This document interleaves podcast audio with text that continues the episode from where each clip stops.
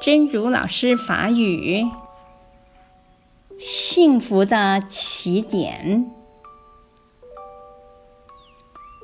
不是对方给了我们多少理解、多少安慰，成为我们幸福的依靠，而是我们自己内心的善意。才是幸福真正的起点。